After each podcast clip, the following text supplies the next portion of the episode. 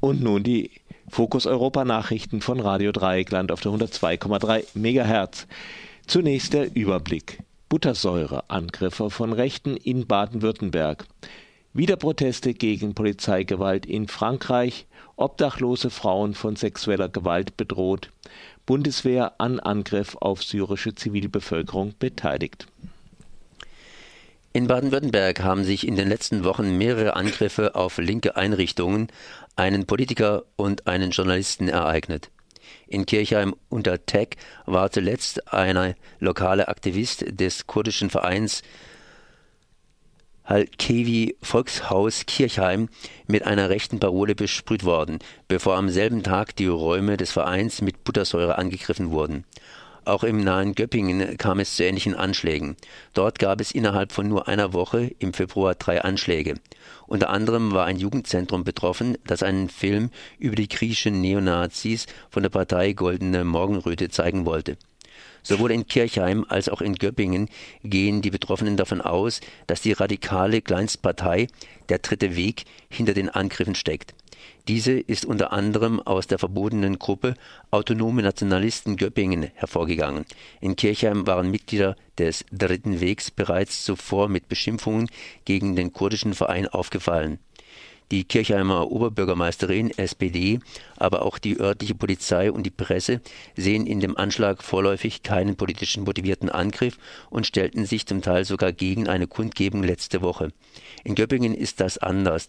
Hier gehen auch die lokalen Politiker und die Polizei davon aus, dass es sich um Angriffe von rechts handelt. Ja, äh, in Frankreich ist es erneut zu großen Protesten gegen die tödlichen Folgen der Polizeigewalt gekommen. Diesmal wurde allerdings nicht in den Vorstädten, den sogenannten Banlieues, äh, demonstriert, sondern in einem multikulturell geprägten Viertel der Innenstadt. Auslöser war der Tod eines 56-jährigen chinesischstämmigen Mannes, der von der Polizei in seiner Wohnung erschossen wurde. Die Berichte der Polizei und der Familie des Opfers unterscheiden sich deutlich. Laut Polizei seien die Beamtinnen von den Machbarinnen zu einem Familienstreit gerufen worden. Sie hätten die Wohnungstür aufgebrochen, woraufhin das Opfer mit einer Schere auf sie losgegangen sei. Der Schuss auf den Mann sei daher in Notwehr erfolgt. Anders die Sicht der Familie. Demnach habe der Vater zwar eine Schere in der Hand gehabt, damit aber Essen zubereitet und nicht die Beamtinnen angegriffen.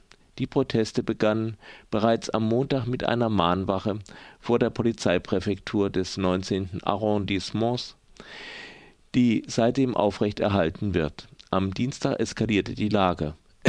Es kam zu Ausschreitungen, bei denen es zu Flaschenwürfen und Explosionen von Feuerwerkskörpern kam. Die Polizeigewalt setzte daraufhin Tränengas ein. 35 Protestierende wurden in der Nacht festgenommen. Bereits im Februar war es zu massiven Protesten gegen die Polizeigewalt gekommen, nachdem in einem Pariser Vorort ein junger Schwarzer von Beamten verprügelt und vergewaltigt worden war. Obdachlose Frauen sind stark von sexueller Gewalt bedroht. Das zeigen Zahlen der Bundesarbeitsgemeinschaft Wohnungslosenhilfe BAGW.